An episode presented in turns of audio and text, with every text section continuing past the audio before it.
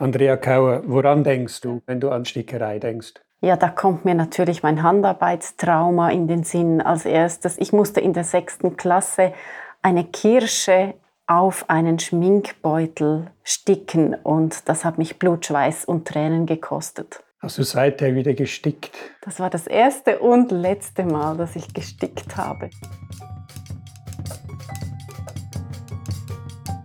Univers Privat, der Podcast des Bündner Kunstmuseums. Der künstlerische Direktor Stefan Kunz im Gespräch mit Gästen.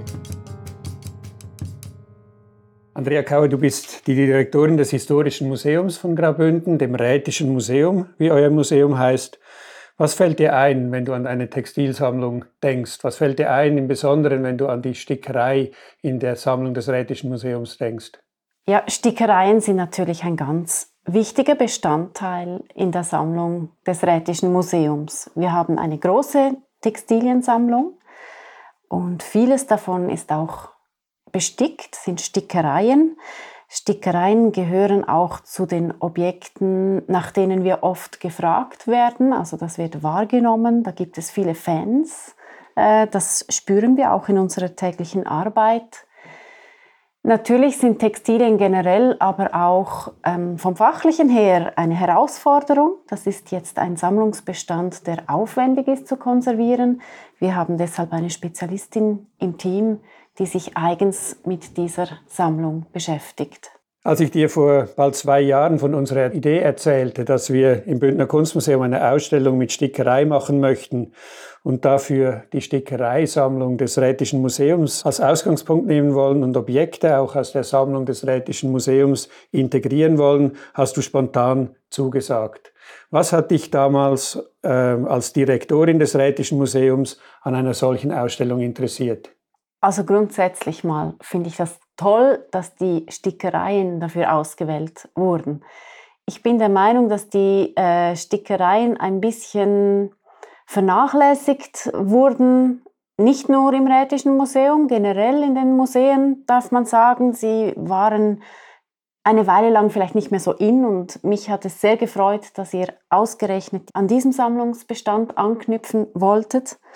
Ein altes Kunsthandwerk, das in einen neuen Kontext gesetzt wird. Das finde ich schon mal sehr schön. Zum Zweiten hat mich natürlich gefreut, das Rätische Museum, das feiert dieses Jahr sein 150-jähriges Jubiläum. Ähm, es wurde 1872 gegründet und damals ja als Mehrspartenhaus. Damals hat man im Rätischen Museum alles gesammelt, auch Naturalien beispielsweise und Kunstobjekte. Und die Trennung, dass das Naturmuseum, das Kunstmuseum und das Historische Museum eigene Wege gegangen sind, das kam ja dann erst einige Jahrzehnte später im 20. Jahrhundert. Und für mich ist das schön, dass diese Ausstellung im Jubiläumsjahr stattfindet und wir so quasi ähm, ein gemeinsames Projekt machen können, das auch ein bisschen an die gemeinsamen Wurzeln anknüpft. Wir hatten ja die Möglichkeit, äh, eure großartige Sammlung im Depot des Rätischen Museums in Haldenstein zu sichten. Wir hatten die Möglichkeit, eine Auswahl zu treffen für unsere Ausstellung. Du kennst unsere Auswahl. Haben wir gut gewählt? Ja, ihr habt gut gewählt. Ihr habt bedeutende ältere Stücke aus unserer Sammlung gezielt ausgewählt. Und ihr habt das natürlich vorwiegend auch aus mit künstlerischem Blick getan, also nach auch ästhetischen Kriterien. Dennoch hätte unsere Wahl wahrscheinlich nicht so ganz grundlegend anders ausgesehen, wenn wir sie jetzt aus unserer Perspektive getroffen hätten. Ich sehe, ihr habt viel Kreuzstich ausgewählt. Das ist durchaus ja sehr typisch für Graubünden. Das hätten wir sicherlich nicht anders gemacht. Aber auch andere Techniken sind vertreten. Durchbrucharbeiten beispielsweise. Und das schöne Bündner Altrosa ist auch sehr prominent vertreten. Ähm, das hätte also so anders nicht ausgesehen, auch wenn unsere Fragestellung wahrscheinlich eine andere gewesen wäre, mit der wir an die Auswahl herangegangen mhm. wären. Gibt es ein Objekt in dieser Auswahl, das dir besonders ins Auge sticht? Es sind wahrscheinlich schon diese Kreuzsticharbeiten, die äh, in den Vitrinen liegen jetzt bei euch im Kunstmuseum. die ja gemeinhin auch als sehr typisch bündnerisch gelten, sage ich jetzt mal. Dass sie als so typisch bündnerisch angeschaut werden, hat natürlich aber auch mit der Geschichte der Sammlungen in Graubünden zu tun und nicht zuletzt eben auch mit der Sammlung im Rätischen Museum. Und das ist natürlich auch einer gewissen Zufälligkeit unterworfen. Also ich denke da natürlich an, ans Wachstum unserer Sammlung. Wir konnten 1931, also da war ich noch nicht dabei, du auch nicht, aber damals konnte man im Rätischen Museum einen großen Bestand ankaufen von Leonard Sutter, einem Antiquitätenhändler aus Samaden. Und der hat ganz viele ähm, Stickereien gesammelt und seine Sammlung, mehrere hundert Stücke, ging ins Rätische Museum und gilt seither so als repräsentativ für Graubünden. Es ist aber natürlich eine Sammlung, in der das Engadin ganz stark im Vordergrund steht und andere Gegenden zum Teil überhaupt nicht berücksichtigt sind oder wenig. Und deshalb ist eigentlich vieles von dem, was wir heute als typisch bündnerisch empfinden, geht zurück auf diesen Sutter und ist auch ein Stück Zufall, dass wir das so empfinden. Du sprichst von typisch bündnerisch. Wir haben für unsere Ausstellung einen ganz anderen Titel gewählt, der in eine andere Richtung zieht. Unsere Ausstellung heißt Venedigsche Sterne. Dieser Titel stammt aus einem Musterbuch des 16. Jahrhunderts und erinnert daran, dass äh, sehr viele Bilder am Anfang, Motive, die man gestickt hat, äh, von außen kommen. Die sind über Tücher, die Zuckerbäcker zurückgebracht haben, über Musterbücher sind die ins Engadin gekommen und danach hat sich die Tradition etabliert und fortgeschrieben. Ähm, wie siehst du den Stellenwert der Bündnerstickerei in der Kulturgeschichte Graubündens? Wie ist das, äh, steht das in einem größeren Kontext? Also zum einen würde ich ja sagen, das ist doch gerade typisch bündnerisch, dieser Einfluss von überall her, dieses, ähm, dieser Austausch auch mit der Welt. Das ist ja in der Wirtschaftsgeschichte Graubündens beispielsweise so prägend oder Graubünden als Transitland, Graubünden als Land an einer Handelsroute zwischen Nord-Süd gelegen, Graubünden als Ein- und Auswanderungsland. Also das, diese Ausstellung Venedigsche Sterne heißt, das passt fantastisch zur Geschichte Graubündens. Gerade die Beziehungen nach Venedig waren ja besonders eng. Das ist das eine. Das andere ist, und das freut mich natürlich, dass hier auch ein Stück Frauengeschichte in den Fokus gerückt wird. Und deshalb fand ich das auch immer so schade, dass die Stickereien in den letzten Jahren eher wenig äh, Beachtung gefunden haben oder so ein bisschen als, vielleicht fast ein bisschen als Bieder belächelt wurden, weil da auch ein Stück Frauengeschichte meines Erachtens vernachlässigt wurde mit dieser Haltung. Deshalb ist das wirklich schön, dass jetzt genau an diesen Bereich angeknüpft mhm. wird knüpfe hier an und möchte noch etwas hervorheben. Es fällt ja auch auf, dass es in Graubünden praktisch keine industrielle Stickerei gibt. Das ist Handarbeit, das ist Arbeit von Frauen. Hier, was unterscheidet denn die Bündner Stickerei von Stickerei an anderen Orten? Ja, das ist tatsächlich eigentlich erstaunlich, weil ähm, andere ebenfalls Gebirgskantone, ich denke an Glarus oder, oder St. Gallen, die haben ja eine ganz ausgeprägte ähm, Textilindustrie entwickelt. Graubünden hat das wirklich kaum, nicht, nicht gar nicht, aber wenig. Es ist eigentlich so, dass Graubünden den Schritt von der Agrargesellschaft ohne den Zwischenschritt Industrialisierung gemacht hat hin zur Dienstleistungsgesellschaft. Also das ist wirklich äh, etwas Spezifisches. Es gab vereinzelt schon historisch auch äh, Initiativen, die Textilindustrie anzusiedeln, aber keiner von denen war langfristig wirklich Erfolg eigentlich beschert. Es waren hauptsächlich private Stickerinnen, die hier tätig waren, das stimmt, also junge Frauen, die ihre Aussteuer auch bestickt haben aber schon nicht nur. Also man konnte sich, wenn man äh, ein bisschen zu der vermögenderen Schichten gehörte, konnte man sich natürlich diese Dienstleistungen auch einkaufen bei Störstickerinnen und das waren dann schon so auch professionelle Stickerinnen, wenn man so mhm. will. Also nicht jede Bündnerin war gleich stickbegabt. Wir zeigen diese historischen Stickereien in einem künstlerischen Kontext, in einem Kunstmuseum.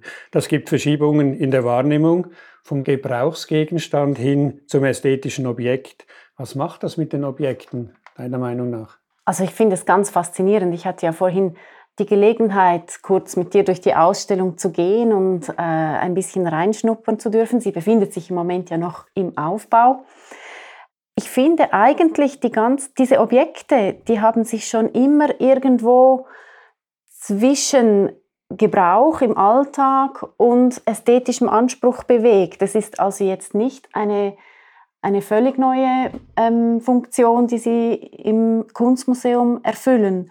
Ich denke gerade an die Paradehandtücher, die wurden ja zum Beispiel über das Gebrauchshandtuch gelegt, damit das auch schön ausschaut, damit das auch einen dekorativen Effekt im Raum hatte.